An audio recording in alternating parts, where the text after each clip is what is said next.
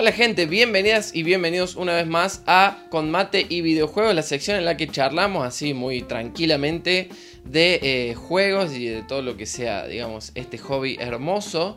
Y eh, mientras tomamos unos, unos mates así tranqui, relajando un poco, hoy puede ser que eh, noten varias cosas distintas.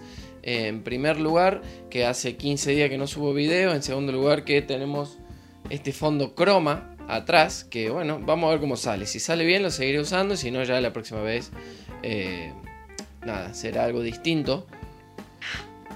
De hecho, si sale bien ustedes no lo deberían notar, pero bueno, por las dudas yo voy, voy hablando ya, eh, me voy cubriendo como quien dice, ¿no? Y eh, bueno, en tercer lugar, que me corté el pelo, la barba, todo, así que estamos total y completamente con un nuevo cambio de look, ¿no? Eh, ya que estábamos hablando del hobby este que es eh, el tema de los videojuegos, me gustaría charlar un poquito de algo antes de arrancar, ¿no? Un hobby, ¿qué es un hobby? Bueno, es básicamente eh, una actividad que una persona hace para divertirse, para pasarla bien, porque le gusta y porque le genera pasión, ¿no? Entonces, un hobby generalmente no tiene, no tiene horarios, no tiene tiempos, eh, puede ser que cuando uno esté más apretado con los tiempos, con los horarios o con las obligaciones, eh, deje de lado un poquito el hobby. Pero la ventaja que tiene es que en el corazón de una persona, en la vida misma de uno, ese hobby no va a desaparecer nunca. Entonces, eh, es un poco lo que me pasa a mí con este canal, ¿no? En este momento es todo esto es para explicarle básicamente que el canal no está abandonado ni mucho menos y eh, está igual de vivo que siempre porque a mí me encanta hacerlo, pero esto es un hobby y eh, en este momento estoy organizando junto con India Esports lo que viene siendo el torneo de Free Fire de los juegos bonaerenses y tiene más de 5.000 inscriptos, así que imagínense que eh, bueno, lleva su tiempo lo que es la organización, lo que es el casteo, porque lo estamos transmitiendo todo en vivo. Y sobre todo lo que es, bueno, toda la parte, como dije recién, organizativa que eh, lleva su tiempo. Y si bien no me consume todo el tiempo que yo tengo, sí que me consume bastante el tiempo y el resto lo uso para eh, estudiar para la facultad y para dedicarle a mi familia, a mis amigos, a mi novia, etc. Así que eh, por ahí en este, en este momento me cuesta un poquito más subir videos a Combate y Videojuegos, pero eh, lógicamente que apenas puedo, siempre intento grabar un video y bueno, hace 15 días que no había podido, en este momento que puedo vamos a aprovecharlo, ¿no? antes de arrancar con el tema de hoy, nos vamos a poner al día con todo lo que viene siendo eh, la publicidad de siempre. Ya saben que pueden darle like al video, saben que pueden compartir, suscribir, eh, saben que pueden eh, seguirme en las redes, básicamente en Instagram, que es la que tengo activa en este momento, que es con Mate Videojuegos. Y bueno, si comentan acá en la caja de comentarios algo que les, que les haya parecido, alguna opinión o lo que sea de este video. ayuda muchísimo al algoritmo de YouTube para que otras personas a otras personas, mejor dicho, les sugiera el video y de esa forma eh, ir compartiéndolo y que esta comunidad se haga un poquito más grande, ¿no? Eh, si estás viendo esto, o mejor dicho, escuchando esto en Spotify, a vos directamente no te va a interesar cómo salga el tema del croma. Eh, bien por vos, mejor todavía. Y te pido por favor que si tenés ganas, le des a follow ahí también al podcast. Así no te perdés de ninguno de los podcasts y de ninguna de las novedades de con mate y videojuegos. Así que me tomo un sorbo de mate y arrancamos nomás, ¿eh? Ahora sí, podemos dar por arrancada este, esta, digamos, nueva edición de Con Mate y Videojuegos. En este caso vamos a hablar de eh, dos cosas que están muy relacionadas y que eh, en, en, principio no parecerían estar relacionadas, que son el tema de eh, la dificultad en los videojuegos y las vidas en los videojuegos.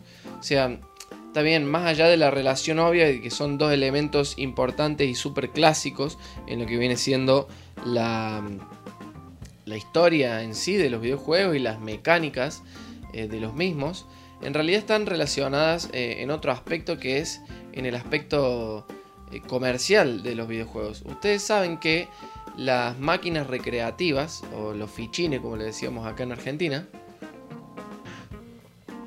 son el origen, eh, o casi el origen de los videojuegos. En realidad, los juegos vienen, eh, digamos, las primeras versiones de un juego eh, vienen de las computadoras que tenían en las universidades en Estados Unidos y de modificaciones que le iban haciendo al sistema operativo, ¿no? Pero eh, en el momento en que se masificaron fue cuando empezaron a abrir los salones recreativos en Japón y Estados Unidos principalmente, pero en el resto del mundo también donde lógicamente que el dueño de, este, de estas salas recreativas eh, tenía que ganar plata, ¿no? Tenía que ganar plata y la forma era cobrando por cada vez que las personas querían jugar a un juego en específico. Ahora, ¿qué pasa? Eh, había dos limitantes dentro de lo que viene siendo eh, la industria de los videojuegos de ese momento. En realidad había más limitantes, pero había dos limitantes principales. Uno era la capacidad y la memoria que podían llegar a tener eh, los almacenamientos de ese momento que eh, digamos estaban limitados a guardar algunos bits y por ende no se podían eh, hacer partidas guardadas ni mucho menos. Así que básicamente no existía el tema de guardar la partida y después seguir jugándola no además de eso obviamente que esto no le iba a convenir a un dueño de una sala recreativa porque básicamente eh, lo que ellos necesitan es ganar plata y que la gente pierda y vuelva a arrancar, así vuelve a poner otra ficha. Y acá viene eh, la relación con las vidas, ¿no? Porque también eh, por una cuestión comercial se instalaron las vidas dentro de lo que viene siendo los videojuegos. Uno jugaba, ponía una ficha y era una o dos vidas a lo sumo. Entonces después, cuando perdías tenías que poner más fichas. Imagínate que están súper relacionados porque cuando la gente se hacía muy pro en un juego, lo que pasaba era que eh, con una sola vida eh, se pasaba todo el juego y estaba dos o tres horas jugando y eso ya no era rentable para el dueño de las máquinas. Entonces lo que hacían era básicamente subirle la dificultad para que la gente no se acostumbre al juego, no se pueda eh, hacer muy pro en el mismo y de esa manera eh, siga perdiendo y siga poniendo fichas, ¿no? Así que eh, el tema de hoy es este. Principalmente voy a hablar, bueno, en realidad voy a hablar de la dificultad y de las vidas. Eh, voy a tratar de separarlos, pero se van a ir mezclando muchísimo porque, como les decía, son cosas muy, muy relacionadas. muchas veces vemos a las vidas, por ejemplo, como una característica intrínseca de los juegos. La mayoría de los juegos tienen vidas y tienen, digamos, esta mecánica que es la de eh, ir acumulando vidas a través de la, del avance del juego. Pero esto, como dijimos recién, es algo que viene de esa época, viene de las máquinas recreativas y con la llegada de las consolas, la, Nintendo Entertainment System, que era la Famicom en Japón y después eh, un poquito más adelante Sega, Sega Genesis o Mega Drive y la Super Nintendo eh, nada, las recreativas dejaron de tener la popularidad que tenían porque básicamente la gente tenía los mismos juegos en su casa. Y esto de las vidas siguió avanzando porque siguió evolucionando y sobre todo quedó como algo clásico dentro de los videojuegos, ¿no? Eh, el Sonic o el Super Mario o etcétera, los juegos importantes, digamos, de cada una de las consolas que nosotros teníamos en nuestras casas, tienen vidas y tienen, son, digamos, un recurso muy, muy válido porque es una forma de hacernos eh, agregar un poquito de dificultad dentro del juego, que esa es la otra. La dificultad que también eh, era una sola la dificultad y generalmente los juegos de antes eran mucho más difíciles de lo que lo son ahora. Y todo esto está relacionado con lo que decía hace un ratito que es el tema de la memoria y la capacidad de guardar un juego. Eh, vamos a movernos un poco en el tiempo y vamos a dejar ya las salas recreativas y nos vamos a poner de lleno en lo que viene siendo eh, una consola y sobre todo una empresa desarrolladora de videojuegos que tiene que desarrollar para una consola en específico. Imagínense ustedes que los juegos nunca fueron baratos. Em, acá en Argentina, sobre todo en los años 2000, eh, los juegos se podían piratear de manera muy fácil, pero en el resto del mundo la gente no hacía eso, simplemente están acostumbrados a cumplir la ley y comprar los juegos. Y los juegos, eh, desde la época de la Super Nintendo, valen más de 80 dólares en lo que vendría a ser la conversión de hoy en día, ¿no? Y nunca fueron baratos. Entonces, imagínense que una persona no iba a gastarse 80, 70 dólares en un juego que le durara 5, 6, 20 minutos y que no le iba a tocar nunca más. Era el caso, por ejemplo, de los Super Mario, de los Sonic, de los Mega Man, de los Metroid, etc. La forma de hacer que duren muchísimo esos juegos era justamente la dificultad, porque los cartuchos no tenían la capacidad suficiente como para hacer juegos largos. Entonces, eh, básicamente, los juegos eran largos porque los repetíamos muchas veces y no tenían capacidad de guardado. Entonces, nosotros agarrábamos el Mario y lo jugábamos hasta donde podía. Tenía, no sé, debe tener, no sé cuántos niveles tiene, eh, más de 60 capaz o, 30, algo así, pero son niveles cortos que no duran más de 1 o 2 minutos cada uno en realidad. Lo que pasa es que eh, al ser difíciles y al ir aumentando la dificultad con, a medida que vamos pasando los niveles, eh, lo que va ocurriendo es que perdemos las vidas, por eso digo que están súper relacionados, ¿no? Las vidas son para dar dificultad también a, los videojuegos y son para alargar la vida del mismo. Lo que terminaba pasando al final es que eh, la gente estaba, como hoy en día, 2-3 meses con el mismo juego hasta que se compraba uno nuevo, ¿no? Entonces, básicamente, lo que vengo a plantearles hoy, una vez que ya hice esta introducción, es la siguiente pregunta. Eh, hoy en día, 2020, casi 2021, ya estamos en la etapa final de este año fatídico. Eh, ¿Sirven las vidas y sirven los niveles de dificultad? Hay muchísimos juegos que optan directamente por eliminar la dificultad y dejar una, dificultad muchísimo más eh, reducida y estándar, ¿no? como pueden ser por ejemplo los Assassin's Creed. Los Assassin's Creed nunca se caracterizaban por ser juegos difíciles, son juegos que tienen un montón de digamos de virtudes y cosas buenas como por ejemplo que los mapeados y en general todo lo que viene siendo la ambientación dentro de ese universo son casi perfectos y casi 100% eh, fieles a la realidad, ¿no? Eh, otra de las virtudes que tiene son generalmente su, eh, digamos, nivel de realismo visual, los gráficos. Y además tienen una historia que es muy atrapante y generalmente bastante larga, también gracias a el mundo abierto que nos ofrece eh, cientos de horas a veces, eh, sin que nos, cansemos y sin que nos podamos llegar a aburrir, ¿no?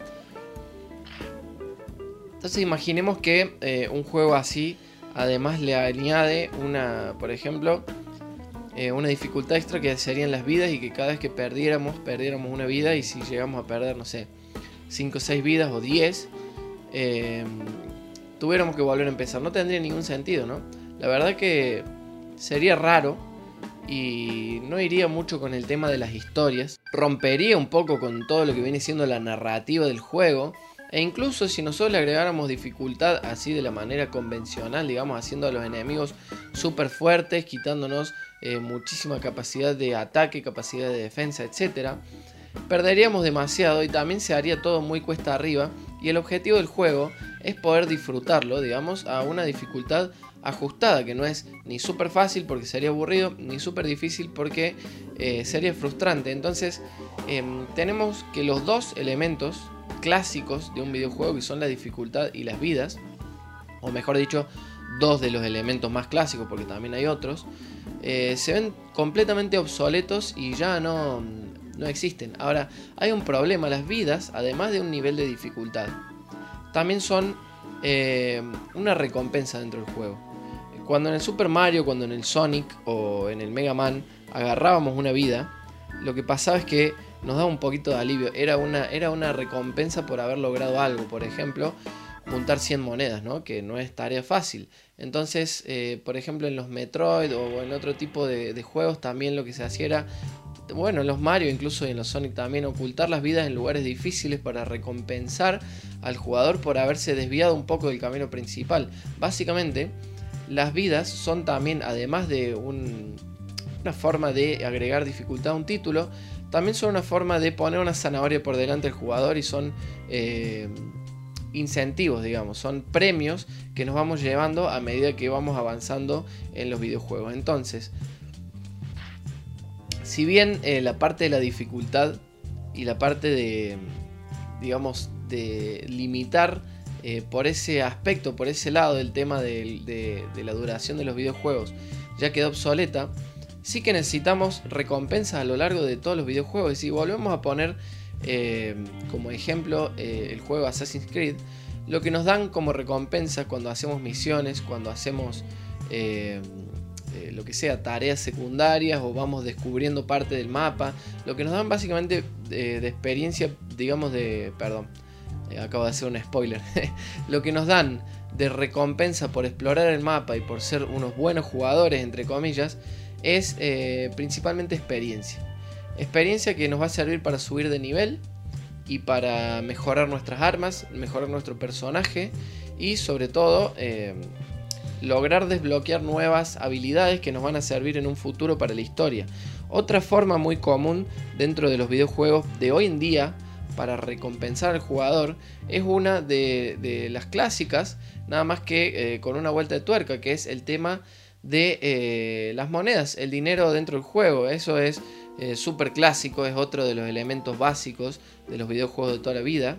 Como puede ser que yo, en algún momento antes de monedas en las recreativas era el puntaje. Eh, después con el Mario y con el Sonic fueron anillos y monedas en general.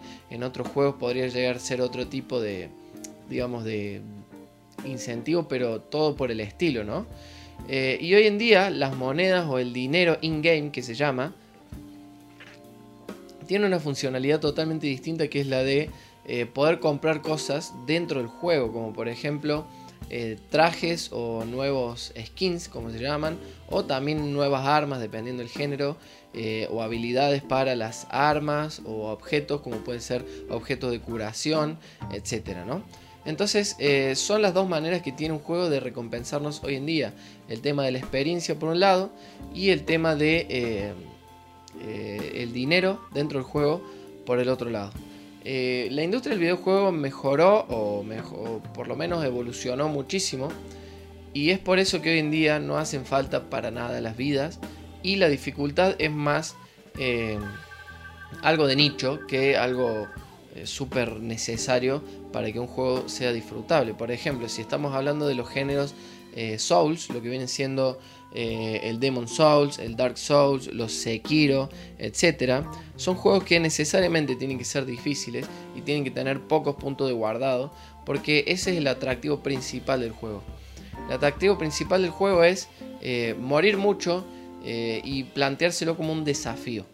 Entonces, básicamente ahí tenemos una mecánica totalmente distinta que es eh, las hogueras, por ejemplo, en el caso de, del, Dark Souls, hogueras o fogones o fogatas, como quieran llamarlo, eh, son el verdadero, la verdadera zanahoria que tenemos, como decíamos antes, ¿no?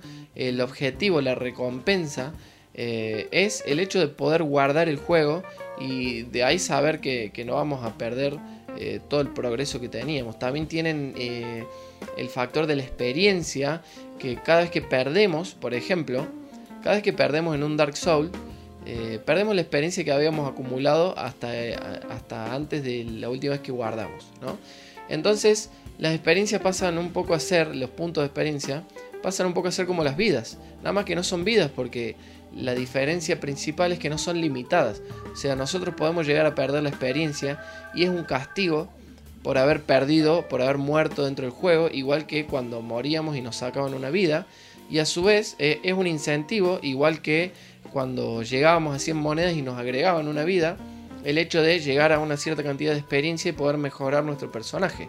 Entonces funciona muy bien, digamos una mecánica actualizada eh, que vendría a reemplazar perfectamente lo que vienen siendo las vidas dentro de un juego y sin embargo no tiene ese factor que era el principal, digamos, eh, factor que hacía que queden obsoletas las vidas, que es el hecho de que sean limitadas. No tenemos vidas limitadas porque no estamos en una máquina recreativa donde vamos a perder y vamos a tener que volver a poner otra moneda. No nos hace falta eso, podemos morir las veces que sea necesario. Incluso en Dark Souls ese sistema está eh, incluso más refinado y nos da la posibilidad de recuperar la experiencia que habíamos ganado una vez que perdimos. O sea, imagínense, nosotros venimos jugando, guardamos el juego, después seguimos avanzando y la próxima que podemos guardar falta como una hora. Vamos acumulando experiencia, vamos matando enemigos, vamos haciendo eh, los distintos objetivos que nos vamos planteando y el juego nos va recompensando con experiencia, ¿no? Entonces, en algún momento perdemos antes de poder guardar y toda esa experiencia que habíamos acumulado se pierde, pero no se pierde del todo. Nos da una oportunidad y solo una de recuperarla. Si morimos por segunda vez, ya está, esa experiencia se pierde para siempre. Pero todavía no es lo suficientemente devastador como decir cada vez que pierdo, pierdo un montonazo de progreso, porque nos da la oportunidad de eh, jugar de vuelta más cuidadosamente, por ahí tener, digamos, eh, ser más cauteloso y recuperar esa experiencia y llevarla, digamos, al nuevo punto de guardado, a la nueva fogata y así poder eh, quedarnos tranquilos, ¿no? Entonces, básicamente, existen mecánicas que se van utilizando en los juegos más modernos que van reemplazando un poco lo que viene siendo el tema de las vidas y el tema de la dificultad. Al final, agregarle dificultad eh, súper alta a un juego es una cuestión de género y es una cuestión de, eh, digamos, hacer divertidos eh, solo una porción de los videojuegos hoy en día y la mayoría en realidad no son tan difíciles como eran antes porque no es necesario. Eh, como decíamos, era un recurso que utilizaban desde las salas recreativas para que la gente pierda más rápido y después eh, en, el, mundo de las consolas para que un juego que en realidad dura unos 20 o 30 minutos eh, dure varios meses. ¿no? Ese era el objetivo de la dificultad. Hoy en día ya no hace falta, salvo en géneros específicos. Y después el tema de las vidas que pasa exactamente lo mismo. Era un recurso para que la gente eh, tenga un, tiempo limitado dentro de, su sesión de juego y si quiere volver a jugar eh, tenga que volver a pagar. Y eh, otra vez en lo que viene siendo las consolas antiguas era para alargar la vida de un juego y que no nos dure unas pocas horas.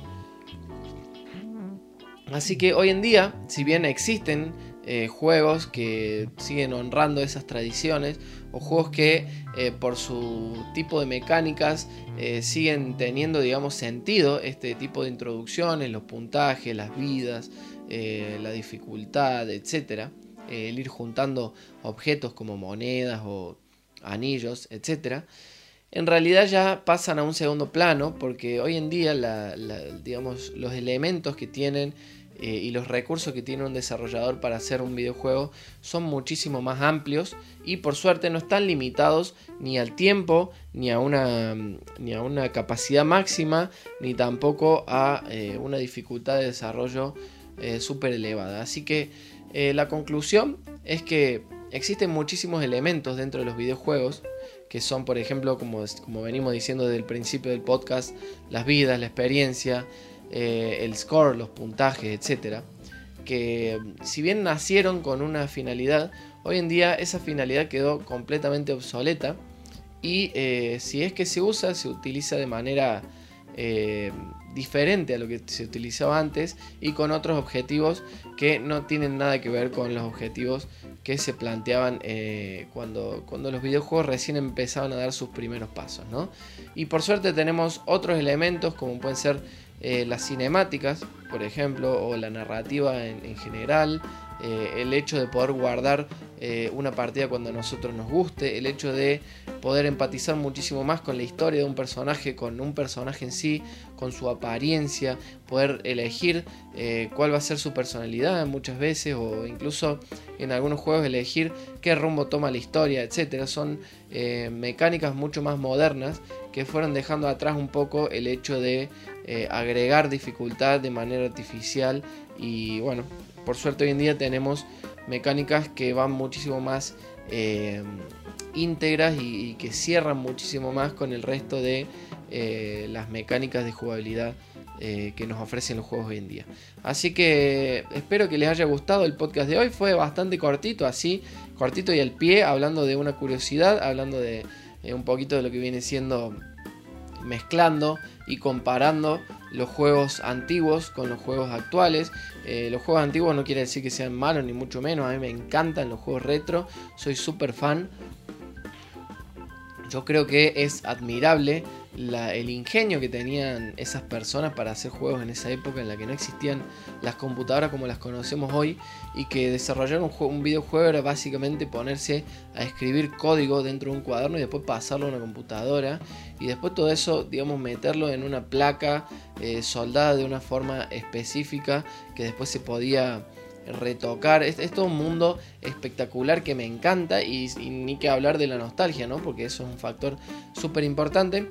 Pero bueno, hay que admitir que los juegos de hoy en día ya superaron por completo ese tipo de, cuestiones. Hoy existen eh, motores gráficos súper avanzados que se utilizan para hacer videojuegos y que incluso eh, ya sobrepasaron a lo que viene siendo los motores eh, gráficos para hacer películas animadas. Y hoy en día eh, pasó al revés, la industria del cine está usando herramientas de los videojuegos para hacer cine. Entonces eso demuestra que hoy en día eh, la tecnología ya es otra y que por ende tenemos otros recursos y como jugadores tenemos otro tipo de desafíos a la hora de jugar un videojuego, ¿no? Así que espero que les haya gustado, ya saben que pueden darle like, saben que pueden suscribirse, si tienen ganas de pasarse por el Instagram también de eh, Indea Esports, que es así como, como suena, Indea Esports, o bueno, en realidad sonaría algo así como Indea Esports, eh, o si tienen ganas de pasarse por el Trovo, que es el lugar donde estamos haciendo eh, la competencia de Free Fire. la estamos casteando, transmitiendo en vivo, relatando ahí con mi amigo Luis alias Pistol Punk. Eh, eh, el canal de Trovo es www.trovo.live barra Indea Esports, todo junto. Así que en todas las redes nos van a encontrar de la misma manera. Indea Esports, eh, salvo en YouTube que está separado Indea espacio e eSports, sería Indea Espacio eSports, eh, no sé por qué me estoy complicando tanto, espero que se haya entendido. Les mando un saludo muy grande, un abrazo de corazón y eh, los espero la próxima vez que pueda grabar un video y subirlo a Combate y Videojuego, espero que sea la semana que viene. Les mando un saludo muy grande y nos vemos la próxima. Chao.